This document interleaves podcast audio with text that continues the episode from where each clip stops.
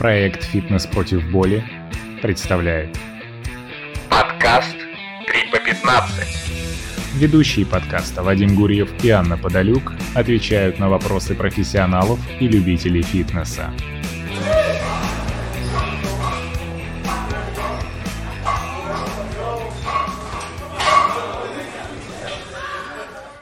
Здравствуйте, дорогие друзья!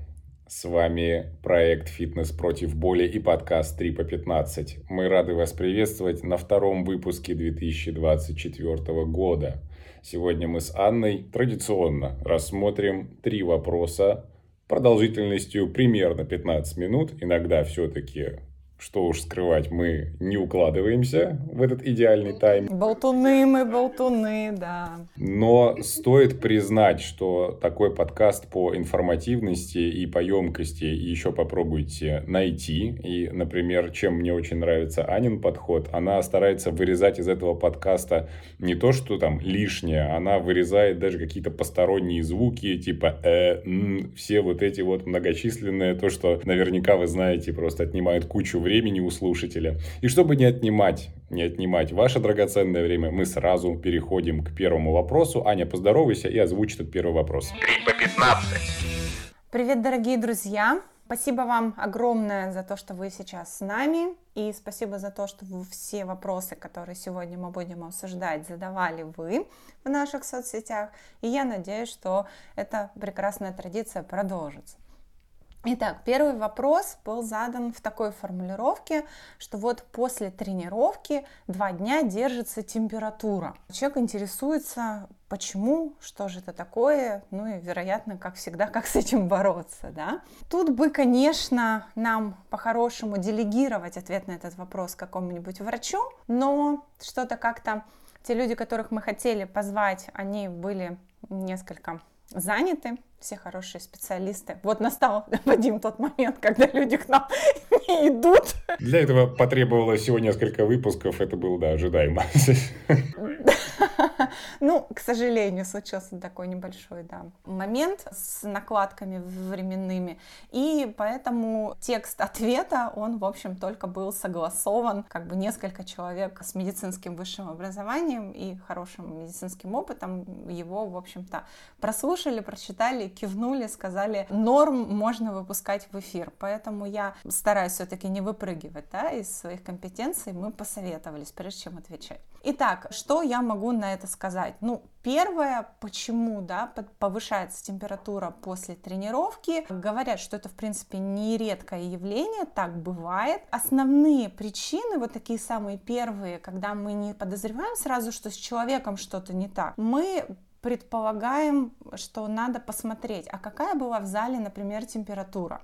Ну, то есть не было ли слишком жарко слишком душно в помещении, и вдруг там, ну, система кондиционирования, да, вот какого-то обдува не было, из-за чего терморегуляция могла, в принципе, нарушиться, когда вы занимались. Второй момент связан, конечно, с одеждой, потому что некоторые люди специально одеваются во всякие полиэтилены, патагонят себя, да, может быть, вы были слишком тепло одеты, опять же, для той температуры, которая была в зале, или ваша одежда, ткани, из которых она сделана, они не очень функциональны, не очень хорошо отводят влагу и тепло. Ну и третий момент, он связан именно с питьевым вашим режимом. Может быть, тоже не хватило телу такого вот внешнего охлаждения. Эти условия, ну, если при других условиях у вас температура не поднимается, если одно из этих или все три как-то так совпали, то тогда ну, просто старайтесь, чтобы условия больше в экстремальные ваших тренировок не уходили. Что касается истории, связанной э, действительно, когда температура после тренировки,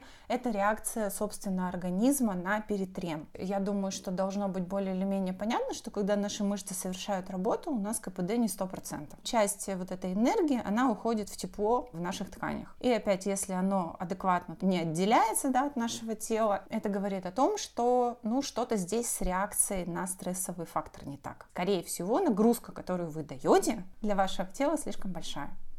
Почему это так? У вас может быть вообще опять все нормально, просто очень большая нагрузка. У вас может быть какой-то хронический бытовой рабочий стресс, или перетрен, вы подошли к состоянию, когда уже ваше тело не вывозит те нагрузки, которые вы на него накладываете. Ну и, соответственно, опять реакция на стрессовый фактор неадекватная. Либо вы такой человек, опять я, кто про что, вшивый про баню, может быть, у вас дисплазия соединительной ткани не специфическая, потому что как раз вот этим людям, которым еще неврологи любят говорить про всякую э, вегетативный да, дисбаланс и вегетососудистую дистонию, что это такое, это тоже некий перекос в сторону, например, парасимпатической системы, у человека очень плохо запускается симпатика, и тоже реакции на стрессовый фактор, они неоднозначные. Такие люди реагируют на перемены погоды, давления, температуры, на нагрузку. Они, как правило, такого астенического телосложения, и любая нагрузка для них это прям такой серьезный-серьезный стресс. И таким людям бывает тяжело, в принципе, начать тренироваться, потому что они прям после, кажется, очень небольшой нагрузки, то есть они смотрят на окружающих людей, окружающие люди делают это с легкостью, а для этого человека это потом, ну, имеет как бы свои последствия. Что делать, да, если это вот история, связанная с перетреном и с перегрузом? Ну, самый простой способ это снижать нагрузку. Каким образом ее снижать? Тут можно действительно как бы отдельную тему, да, говорить, но у нас есть параметры нагрузки, есть количество упражнений, которые вы делаете за тренировку, то есть их просто может быть меньше, чем вы делали. Тренировка может быть короче. Могут быть легче веса, могут быть меньше количество повторений, может быть меньше время под нагрузкой. Ну, то есть много всяких параметров, которыми можно поиграть. Если вы сами ими играть не умеете, пользуйтесь услугами профессионалов и, соответственно, пусть тренер вам потихонечку эту нагрузку подберет. Сразу сбрасывать нагрузку или постепенно пытаться ее уменьшать зависит от того, насколько вообще качество жизни у вас падает. Ну, то есть, если вы потренировались и у вас на следующий день температура большая, вам прям плохо, вы лежите пластом, не работать не, и жить не хочется, конечно, надо тогда сразу нагрузку уменьшать так процентов на 50, а то и 70, и уже смотреть там. Ну, то есть, чтобы начинать наращивать постепенно эту адаптацию. Если, в принципе, эта нагрузка ну, тем, дает вам температуру такую, то, что врачи называют субфибрильной, там порядка там, 37,2, 37,5, и вы, в принципе, функционально работоспособны, живете себе спокойно с ней, то можно потихонечку снижать процентов на 10 нагрузку, опять же, по любому параметру, и смотреть, хватило, не хватило этого снижения и дальше уже наблюдать за этим. Ну и, конечно, поскольку мы все, скажем так, должны следовать логическому правилу, что после не значит вследствие, безусловно, если это не регулярная история, после каждой тренировки не происходит, надо подумать, а может быть вы просто заболели, может быть это просто какой-то вирус, который вы даже не в зале подхватили, он уже был с вами несколько дней, и просто вот оно случилось, температура поднялась как реакция на какое-то совершенно другое событие и никак не связано с тренировкой. И это, опять же, издержки ответов на очень общие анонимные вопросы, да, мы не знаем, кто их задавал, у нас нет возможности как бы доспросить какие-то детали. Поэтому ответ очень общий, но в целом, безусловно, наблюдать за собой. Если вы сделали вывод, что это все-таки напрямую связано с тренировкой, то попробовать просто снизить нагрузку мягко. Если снижение нагрузки результата по какой-то опять причине не дает, тогда, безусловно, мы идем к врачу и разбираемся уже с какими-то ситуациями, связанными там, с вашей нервной системой или с иммунной системой.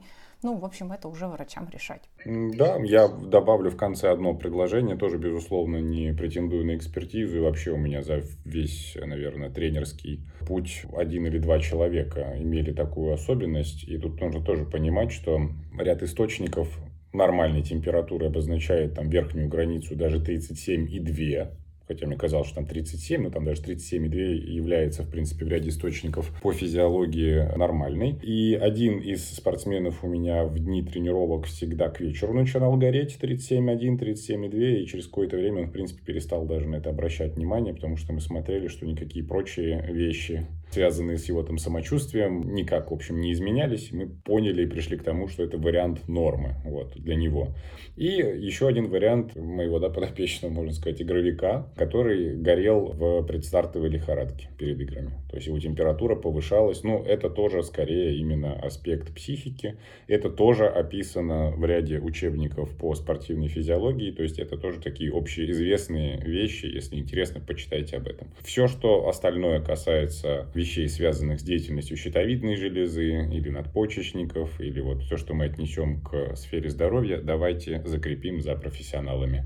А мы двигаемся дальше. Супер, Вадим. Спасибо тебе большое, да, за это дополнение. У меня, кстати, никогда не было клиентов, которые температурят после тренировок. Ну, видимо, у меня и таких и тренировок не было, после которых вообще можно говорить, что они по какому-то уровню стресса идут.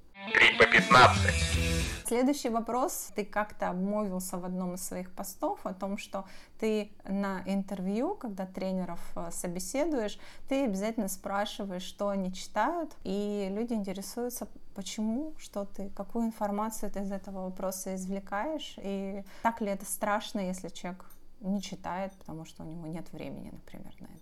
Вопрос на самом деле очень серьезный. Можно его закрыть, не знаю, за 10 секунд сказать, да, я считаю, что это важно, и, по-моему, это очевидно почему, да, и дальше не объяснять. То вопрос на самом деле сложнее, чем он может показаться. Главный, скажем так, антипод этого вопроса, да, это вопрос с другой стороны. Связано ли как-то вот это чтение, да, ради чтения всего там чего угодно, действительно с профессиональными компетенциями? Это серьезный вопрос, и если мы говорим, что человек постоянно что-то там читает, постоянно что-то изучает, так ли он будет хорош в профессии и вообще связано это или нет. И мы знаем большое количество практикующих специалистов, которые говорят, что типа вот вы книжные черви, а я практик и я там ничего не читаю, вот у меня реальная жизнь, и вот она меня там учит. И это довольно тоже сильная позиция, с одной стороны, при условии, при условии, безусловно, что он действительно много работает и осмысленно работает, из этого там что-то делает, там записывает и так далее. Это сильный аргумент. Но, безусловно, мы подчеркиваем, что такой человек должен, естественно, знать основы и базу. Он может быть не в самых там супер трендах, да, по чтению, но должен знать, естественно, прочно основы и базу, чтобы не изобретать то, что уже изобретено, и чтобы чтобы ни в коем случае, естественно, не навредить человеку, ставя над ним какие-то физические эксперименты. Касаемо того, почему я это спрашиваю, на мой взгляд, ничего лучше еще в контексте добычи знаний самостоятельно, с позиции способности обрабатывать информацию лучше, чем чтение еще человечество не изобрело. И, конечно, если речь идет даже о каких-то абсолютно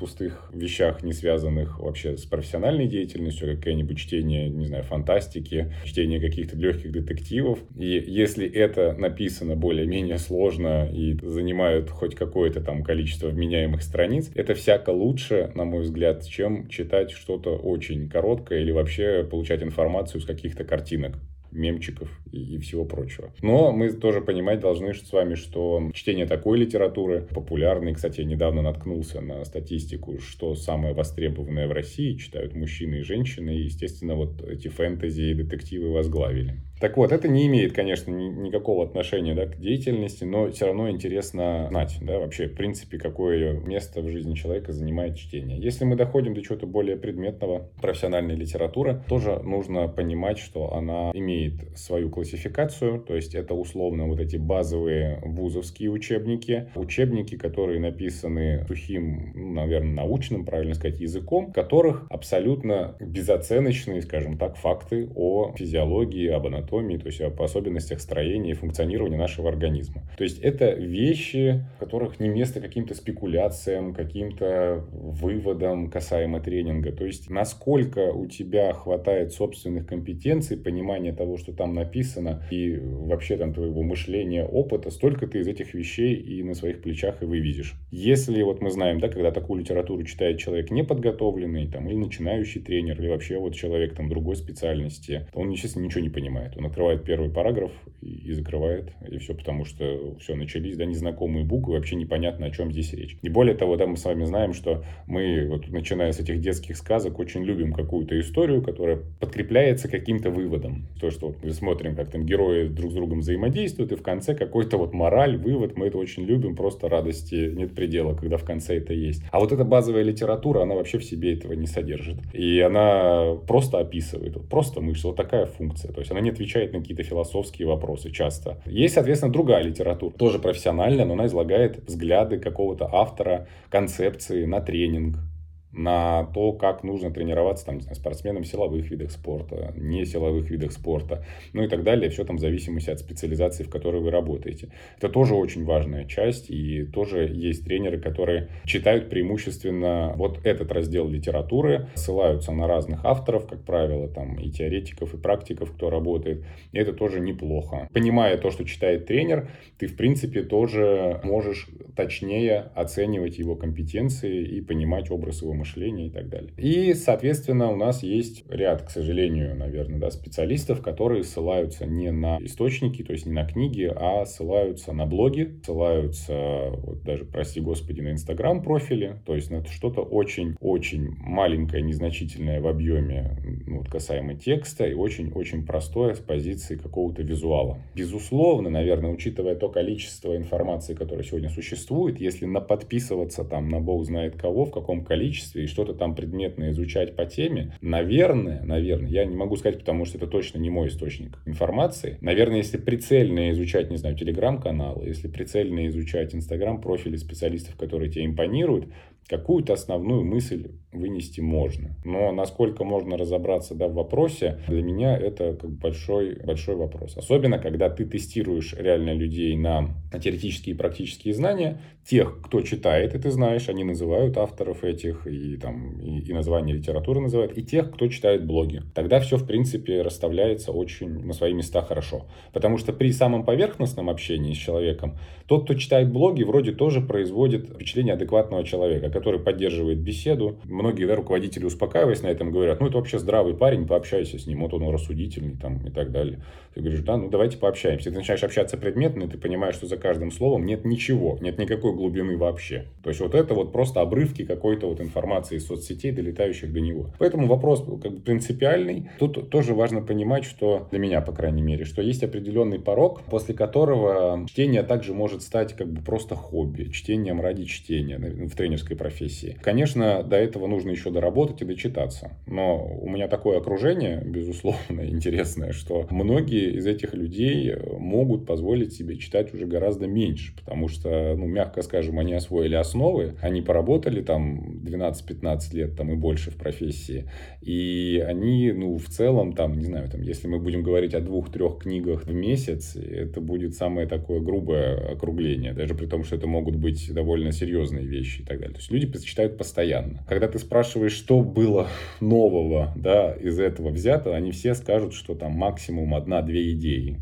максимум одна-две идеи, причем это идеи не глобального характера, а характера, там, не знаю, даже не части тренировки, а вот части подготовительной части занятия, например. То есть какая-то идея, какой-то вот нюансик. Если как бы вы готовы, да, то есть э, за, вот даже за такими крупицами знаний охотиться, то, безусловно, да, читать нужно вот так вот, как они это делают, там, и как иногда периодически я в эти запои ухожу. В остальном, в остальном, конечно, когда вы практикуете ежедневно свою деятельность, работаете, когда вы там регулярно регулярно проходите какие-то аттестации, обучения, и при этом имеется хороший уровень базовых знаний, читать, читать как бы постоянно и все подряд, на мой взгляд, как бы нет высокой необходимости, потому что здесь нужно тоже четко разделять, что существуют задачи, которые решает тренер, да, существует чтение как инструмент, который эти задачи может решать. Когда ваши задачи на том уровне, на котором вы работаете, они систематически решаются, удовлетворяют вас, удовлетворяют ваших подопечных, чтение рискует как бы перейти в формат занятия ради занятия. Оно прекрасное, замечательное, но не нужно будет да, говорить о том, что там расстраиваться, что вы там что-то вот новинку какую-то не прочитали, не купили себе еще там на 10 тысяч этих учебников дополнительно. Возможно, будет действительно лучше грамотно пользоваться пользоваться поисковой строкой, поискать что-то в базе исследований, найти выборочно там уже из списка специалистов, которым вы доверяете, и посмотреть что-то у него по этому вопросу. То есть здесь могут быть альтернативные методы. Но все, что касается вот этих вещей, когда мы собеседуем там тренеров с небольшим опытом работы, с не совсем понятным уровнем образования, не совсем понятно, я имею в виду, что, например, какой-нибудь малоизвестный физкультурный вуз, если он есть, или малоизвестная какая-то организация дополнительного образования, или это вот только это вот и есть, то, конечно, нужно проверять, что, что там происходит. Резюмируя сказанное, я хочу сказать о том, что чтение для меня является важнейшим показателем как заинтересованности человека в знаниях, так и лучшим способом добычи этих знаний, потому что наиболее трудоемким. Чтение позволяет тренеру быть, иметь свою насмотренность, свои взгляды, а не копировать их просто, не продвигая вообще никакому фильтру у других специалистов да, на себя, то есть мимикрировать эти взгляды. И третий да, вывод, о котором этот вираж сделал для того, что относительно определенного уровня опыта работы, стажа, начитанности и образованности. Процент на мой взгляд, вот этого времени за чтением профессиональной литературы, он может снижаться. Логично снижаться, потому что, в принципе, если вы загружены работой, практической деятельностью основной, это будет неизбежно. Потому что любой практикующий тренер, который работает много, ему затруднительно среди того, что ну, вообще происходит, еще же там есть быт, личная жизнь, находить время, чтобы там много-много читать. Но когда говорит о том тренер, который работает там, дай бог, два года, что ему некогда читать, ну, как бы, извините, конкретно вот в этих условиях, в которых работаю я, и конкретно в рамках компетенции, на которые на меня возложены, для меня этот ответ неприемлемый. Электронные книги или бумажные? Ну, конечно, я думаю, большинство людей, я извиняюсь за это обобщение, извиняюсь то, что я за них говорю, предпочтут бумажные сами по себе, потому что это приятно держать в руках, это вроде как психологи там и нейропсихологи говорят о том, что это даже мозги лучше работают, потому что якобы там вот и вес книги, и вот этот контакт на пальцах до рук со страницами позволяет даже вспомнить не то, что какую-то мысль, а даже вспомнить, да, локализовать, где вот она была. В середине книги книги на левой странице, где-то вот там внизу. И об этом как бы много говорят, да. И также большое количество тренеров говорит о том, что плохо читаю с экрана, плохо усваиваю информацию, там глаза устают или еще что-то. С другой стороны, есть лагерь людей, которые понимают, что тупо удобнее держать в электронном виде информацию, много влезает, да, места мало занимает. Дешевле, если вы покупаете, да, книги какие-то, то есть они всегда дешевле, чем бумажная версия. И третий вариант то, что как бы система поиска, если у вас есть вот эти книги там в PDF хорошие и так далее, она проще, вы знаете, что там можно работать, вытаскивая ключевые слова, там все, все вот это такое прочее. Я лично голосую за бумажный, у меня большая вот как бы довольно библиотека именно там там э, разнообразная, в том числе там тренерская, мне нравится. Но я могу сказать, что у меня за последние годы копится электронная библиотека. Как бы, наверное, наверное, в идеале совмещать, читать как можно больше всего со всех носителей. Но выберу всегда бумажный вариант. Я вот наоборот люблю электронные больше. Я тоже раньше очень любила бумажные, я очень любила зачитывать до дыр, много книг у меня такие, на которых там и я клеила, значит, эти закладочки и писала на полях, и подчеркивала, и текстовыделителем. И сейчас, к счастью, это все можно сделать так, чтобы они уже попали у тебя сразу же в блокнот. Выделенное тут же копируется и вставляется. То есть тебе по меткам и по тегам сразу же все цитаты, значит, разброшены. Ты просто пишешь, какая книга, какая страница, и потом всегда знаешь, что ты можешь туда нырнуть. И это, конечно, вообще счастье безмерное. И главное, что они всегда с тобой, хоть в телефоне, хоть в компе, они на диске. И это прям, ну, потому что даже там в самолет с собой тащить книгу, ну, мне, мне да, вот всегда это лишняя какая-то, да. Выручает, конечно. Когда да, у тебя даже в офлайн режим просто переведена какая-то книжка. По поводу устают глаза, наверное, тут я соглашусь, но это просто освещенность экрана, когда вот этот вот умные телефоны, которые, да, там, да тона, это делают, это бывает достаточно приятно, и, в общем-то, я приноровилась. Я решила, что я сделала шаг вперед от Альцгеймера и деменции. Успокаиваю себя этим, тем, что я продвинутая бабка. Три по 15. Итак, мы перешли к третьему вопросу, но отнюдь не самому простому. Скажу прямо, этот вопрос беспокоит не только некоторых наших подписчиков, этот вопрос задавал как-то и я тебе лично в одну из твоих командировок в Москву. Мы с тобой прогуливались, и ты знала, да, и знаешь, что меня периодически вообще эти мысли посещают и посещали. Открытие собственной студии. Тренер, который уже поработал энное количество времени, имеющий энную клиентскую базу, задумывается, так ли ему нужно и так ли ему важно работать в найме на какую-то компанию. Задумывается насчет того, что, в принципе, вся вот эта система там и абонементов, и больших фитнес-клубов, она там не всем интересна и всем, не всем она нужна. И понимает, что студийный формат это вполне себе может быть интересным мероприятием. Проще, на первый взгляд, устроено, чем вот эти крупные, да, мастодонты, да, какие-то сети, клубы, фитнес-клубы. Проще формат взаимодействия с клиентом, меньше тренерский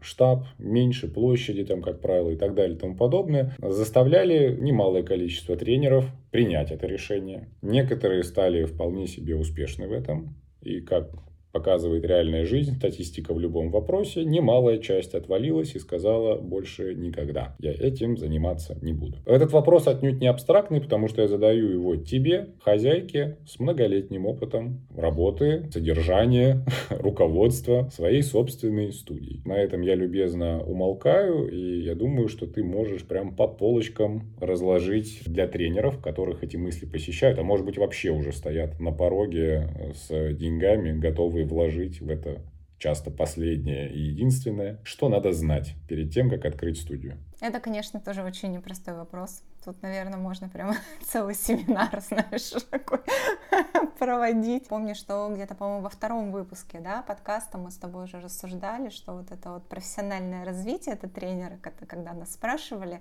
в чем оно заключается, и мы единодушно с тобой высказали мнение, да, что вот открытие своего бизнеса, своей студии, это вообще отнюдь не продолжение тренерской карьеры, безусловно, не обязательно, не имеющее никакого отношения к развитию там, тренерского мастерства и вот росту именно с точки зрения да, того, как ты работаешь с, людьми, с клиентами. И это выход, надо понимать, что это выход совершенно в другую плоскость. Я бы сейчас, наверное, хотела, чтобы максимально полезно это все было дать конкретику. То есть я не буду сейчас говорить про какую-то философию того, что должна быть какая-то предпринимательская жилка там у вас, особое мышление и вот это вот все. То есть я сейчас просто про такие подводные камни, о которых, ну, например, я при всем при том, что я умненькая, да, при всем при том, что у меня есть там образование, связанное в том числе с экономическими вопросами и бухгалтерские курсы там и так далее, много всего в своей жизни я наперепробовала, то есть очень многое для меня было как бы просто и понятно в этом, в этом как бы входе. Но и то я эти моменты не учла в полной мере, что это не просто такой подводный камешек, на который ты наступаешь, это прям целый валун, на который можно такие запнуться хорошо. Какие вызовы, да, вот перед человеком встают? Ну, первый вызов, наверное, все-таки касается тех людей, которые до этого работали официально трудоустроены по трудовому договору. То есть тут надо понимать, что вы в свободном плавании лишаетесь оплачиваемого отпуска, оплачиваемого больничного. Вас уже не так любят банки, когда вы решаете взять кредит или ипотеку. Ну, то есть у нас самозанятых и индивидуальных предпринимателей до сих пор рассматривают как таких недочеловеков. Если у человека нет этой 2 НДФЛ справки, в принципе, ты как бы, ну, не очень. Есть дядя Ваня, который по трудовому договору получает 20 тысяч зарплаты, более жаждут банки его получить в качестве заемщика, чем, собственно, индивидуального предпринимателя с доходом там 300 и 400 тысяч, и вот он прямо по банку подтвержденный, и все равно никому он как бы так не интересен. В этом плане вы должны понимать, что нет там автоматических пенсионных отчислений, которые делает за вас работодатель. У самозанятого вообще этих платежей нету, и пэшников это там, ну, порядка 40 тысяч там, в год платеж, ну, там, на минимальную пенсию наскребете. То есть тут надо понимать, что вы это свободное плавание говорит о том, что вам надо как-то свою будущую жизнь планировать потому что в противном случае вы окажетесь за чертой бедности потом, когда об этом мало кто думает. Если вы уже как самозанятый или как индивидуальный предприниматель с клубом сотрудничаете, то первый шаг в бизнес-плане э, сразу же все люди думают, сколько они будут зарабатывать. Как это происходит? Вот у меня есть столько-то клиентов в день, они приносят клубу за меня столько-то денег, я из этих денег получаю маленькую часть, а теперь я буду получать с них в два раза больше. Даже я сделаю, если цены для них более привлекательные, там, получал, например, три с половиной тысячи, а здесь приглашу их за три тысячи, то я все равно буду прямо в плюсе, в наваре, и прям все будет классно. И вот тут надо прямо очень хорошо просчитать все расходы. Вот с этого правильный бизнес-план начинается. И И даже то, что тебе кажется поначалу тебе вообще не нужно, оказывается, потом все равно в этом возникает определенная потребность.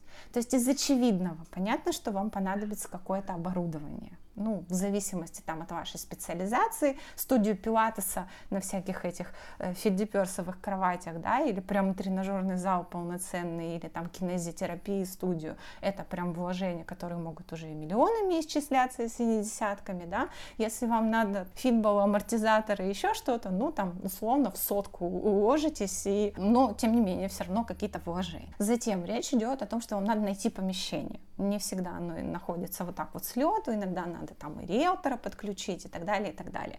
Ну, допустим, из постоянных вещей это аренда помещения. Но все как считают аренду? Ну вот я буду арендовать зал там за 50 тысяч там или за, или за 30 или за 100 в зависимости от размера. Но обычно это все обрастает как бы еще дополнительными расходами, которые тоже не сразу попадают в поле вашего зрения. Это, например, коммунальные платежи. Очень многое аренда не содержит коммуналки, вы ее платите отдельно. Это какой-то депозит, который очень многие арендодатели тоже как бы с вас хотят получить. Да? Иногда нужен ремонт, но даже элементарно вам надо закрепить тренажеры, повесить зеркала, там, может быть, поменять какое-то покрытие, даже если вы входите в отремонтированное помещение, его все равно надо готовить к тому, что это будет зал. Это паркинг, это наболевшая, да, как бы история, то есть для вас, для ваших клиентов не всегда оно там есть, иногда за это надо еще отдельно как-то платить. Вероятно, может входить в это какая-то охрана или установка сигнализации и оплата страховки, потому что вас могут залить, это все может сгореть, это все могут ограбить, ну, то есть какой-то у вас должен быть все равно страховой вот этот вот момент. Плюс это всегда какие-то мелкие ремонтные работы. Вот можете мне поверить, у меня студия была 5 лет, она была в новом доме, с хорошим ремонтом, но, блин, это все время какая-то фигня. Это вот от лампочки, которую надо заменить, до засора унитаза. Это от того, что ручка окна там сломалась, да, до ящиков раздевалки. Или вот у нас в новом доме треснула стена, потому что дом пошел в усадку. Обслуживание кондиционера и вообще его установка, если его там нет, да, это обслуживание, амортизация оборудования. Оборудование просит, да, коврики надо менять регулярно, резинки рвутся. Когда ты работаешь в тренажерном зале, тебе кажется, что это появляется само собой когда ты приходишь очередной раз к порванному коврику, ну что за тигр, что за лев этот тигр, кто опять это сделал, люди? Это затраты на уборку, ну то есть понятно, ты же как бы не ради этого студию открывал, чтобы потом еще после тренировок прибираться там, правильно? Ты нанимаешь, значит, какую-то тетеньку, которой тоже тряпочки нужны, чистящие средства, пылесос, там, я не знаю. Начинаются, да, полотенца, где-то их надо стирать, как-то их надо гладить, ну то есть ты либо покупаешь стиральную машину, либо ты, значит, относишь это в ландри, да, ну, то есть какие-то у тебя начинаются вещи, которые ты не хочешь делать сам, потому что, ну, как бы это слишком много, это требует слишком большого времени от тебя, а время ну, тоже ценный ресурс. Ты когда наваливается на тебя эта операционная работа, да, ты такой, божечки, а когда это я все успею да, сделать? Почему я об этих всех вещах говорю? Это еще вопрос уровня сервиса, к которому привыкли ваши клиенты. То есть я понимаю, что я работала в элит-тренером в дорогом клубе, премиальном клубе. И понятно, что когда я ушла, я должна была поддерживать этот уровень. Я не могла свою клиентскую базу позвать куда-то, где нет воды, стаканчиков, полотенец, чая, кофе, хорошей туалетной бумаги и так далее, и так далее, да, и чистого пола. Это как бы вот вся история, которая на вас напрыгивает, и вы понимаете, какую колоссальную работу вообще делают люди, какой-то став другой, да, в вашем клубе. Если вы, значит, э, собираетесь в ладах с законом быть, то понятно, понятно, что у вас налоговая, бухгалтерский учет, ну, то есть вам надо там декларацию сдавать, вам надо патент оформлять, и, и, ну, в зависимости, да, от этого, вам надо разбираться со счетом в банке, с какой-то платежной системой, потому что сейчас мы можем работать только с кассой по закону, все сроки вышли. Это значит, что вы должны саму кассу с принтером, да, этих чеков, фискальный накопитель, программное обеспечение, чековая лента и проценты банку или системе, которая онлайн чеки выдает, неважно, но вы все равно как это отщелкиваете, ну, потому что у вас должен быть счет, и людям удобно платить карточкой там или переводом, потому что никому не хочется на ваше физлицо там эти наличку переводить или к вам с наличкой приходить. То есть тут начинается как бы вот еще один пласт расходов, тоже таких как бы не маленьких.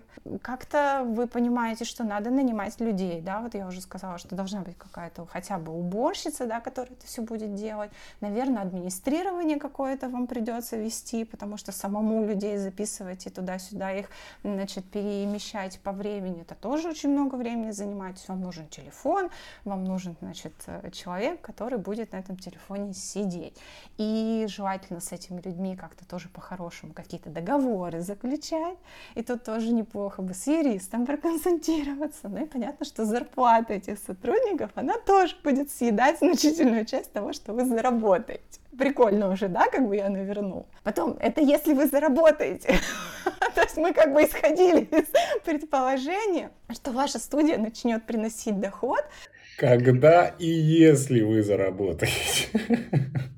Абсолютно. Ваша студия начнет приносить доход только в том случае, если вам удастся переманить за собой достаточное количество ваших клиентов из клуба. Вот за мной, например, ушло 85% моих клиентов, я специально посчитала. Мне повезло, но я знаю очень успешных тренеров, которые уходили в другие клубы или открывали что-то свое, и за ними люди не пошли. То есть они рассчитывали, что уйдут, значит, радостно за ними почти все, а ушло полтора человека. И даже если люди вам говорят, что они да, за вами пойдут, как это, обещать не значит жениться, не значит, что они за вами уйдут, и это бывает прям очень большое разочарование, тут надо как бы понимать, да, этот момент. Но даже если за нами какое-то количество людей уходит, все равно должен быть приток новых клиентов. Дальше вы начинаете разбираться еще в куче всякой фигни. Вам надо знать, как настраивать рекламу, как создавать коллаборации, как придумывать акции. Вам придется это все самому продавать, проводить экскурсии,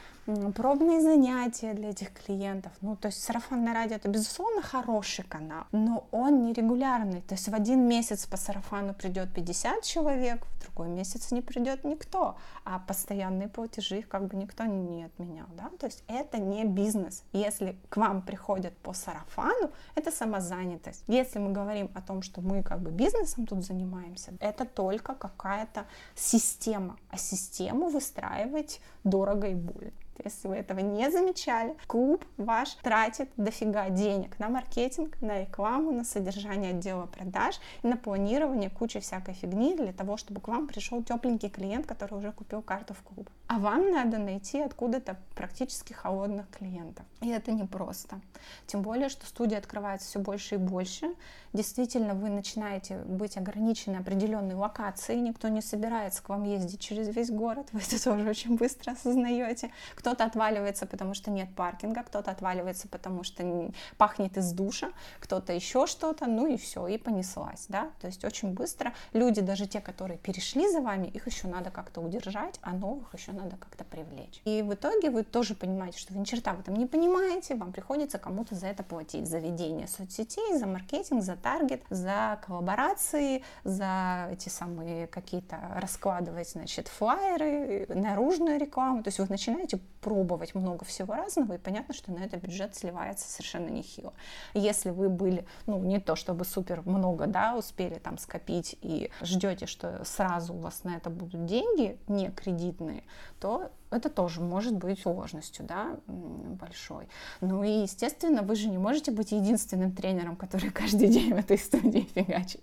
Если студия работает 7 дней в неделю, вы должны иметь возможность уйти на больничный, уйти в декрет, уехать в отпуск, там, я не знаю. Ну, то есть у вас свобода же какая-то должна быть, вы же не раб вам, поэтому, безусловно, вам нужны другие тренеры. Божечки, их же надо найти, оценить их профессиональные качества, какие-то условия придумать, какие им предложить, да, какие-то перспективы роста им предложить, чтобы им было интересно у вас вообще тут тусить. То есть у вас должно быть преимущество по сравнению с большим клубом где, в принципе, было более или менее тепло и уютно, да. Дальше вы опять все больше отдаляетесь от тренерской работы, вы поддерживаете какие-то стандарты работы, разруливаете конфликты, реагируете на жалобы клиентов, то есть вы тут хопаньки и HR, и фитнес-методист, и психолог, и как это, лидер от Бога, да, за которым должны каким-то образом люди пойти.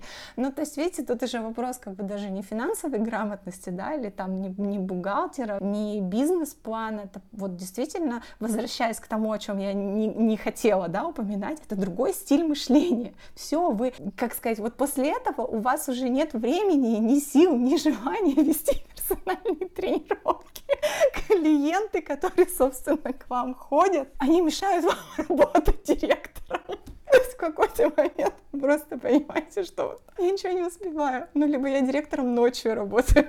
Было на самом деле забавно. Я же студию закрыла. Ну, не закрыла в смысле, а передала другой хозяйке. Именно потому, что я не успеваю я ну, решила сконцентрироваться на нашем с тобой проекте образовательном, да, и поняла, что на двух стульях мне не сидеть, иначе я просто превращаю студию в болото, потому что туда нужна вот эта энергетика, да, и туда, ей нужно мое время, ей нужна моя страсть, мои там идеи, а я вот как бы не могу их на два проекта разом генерировать. И вот я, значит, рассказываю коллеге, говорю, вот закрываю, ухожу. А мне говорит, господи, зачем? Наняла бы еще побольше тренеров, а сама бы была просто директором. Я говорю, ну вот знаешь, за пять лет я вообще могу понять, как быть просто тренером, но как быть просто директором, я не очень понимаю, да, потому что в моей картине мира вот у вас своя студия, вы не просто директор, которого наняли, да, какой-то топчик там SEO, а вы сам хозяин, то есть вы вот прямо первые 9 месяцев, знаешь, как с ребенком в животе, то есть его даже не деть никуда, оно вот прямо с тобой, оно внутри тебя. Это огромные временные затраты, интеллектуальные затраты, которые требуют как бы много больше, потом это понимаешь, чем вот Раньше мне казалось, что провести хорошую тренировку капризному клиенту, да, такому вот сложному, или решить какую-то такую нетривиальную задачу, это прям, ну вот топчик, да. А ты понимаешь, что это, и, в общем, ерунда по сравнению с теми задачами. И получается, что у тебя, как, как это правильно сказать-то, приходится делать много того, что ты не умеешь делать и не любишь делать. А выбирать, кому это делегировать и платить за это из своего кармана — ну, тоже я вам сразу скажу, что маленькая студия это не клондайк. Я могу сказать, что вот по опыту моей работы и по опыту работы многих других людей, если маленькая студия не масштабируется, она остается самозанятостью. Как бы все это классно не звучало, вы привязаны, в общем-то, к ней достаточно сильно. Были опыты да, у крупных компаний открывать концептуальные маленькие студии. И через несколько лет они решили, что для бизнеса это плохое вложение. И все маленькие студии, которые принадлежали большим да, э, корпорациям, большим клубам, они все радостно позакрывались, потому что это именно проект самозанятости, который ну, вот, кормит конкретного тренера. Когда он может быть хорош, когда, ну, не хотите вы, да, работать на чужого дядю, не хотите дежурить от и до, кажется вам, что вот в свое дело вы вложите больше. Возможно, я не спорю. Я точно могу сказать, что, ну, никогда не говори никогда, но мне, наверное, будет очень тяжело сейчас вернуться в клуб, даже на хорошую белую зарплату, взять как бы и снова после такой свободы прыгнуть, да, в это во все. Я бы не хотела туда возвращаться. Я бы не хотела возвращаться в планы людей, которые по какой-то причине будут мне указывать, что делать. Я могу понять, почему люди уходит, почему люди хотят свое. И, наверное, если бы у меня не было этого образовательного проекта, я бы дальше продолжала э, с этой студией работать. Но вот это, я считаю, вот не повторяйте, да, вот эту ошибку, потому что на меня все эти вещи, они наваливались как бы постепенно по мере работы, да, я решала проблемы вот по мере возникновения.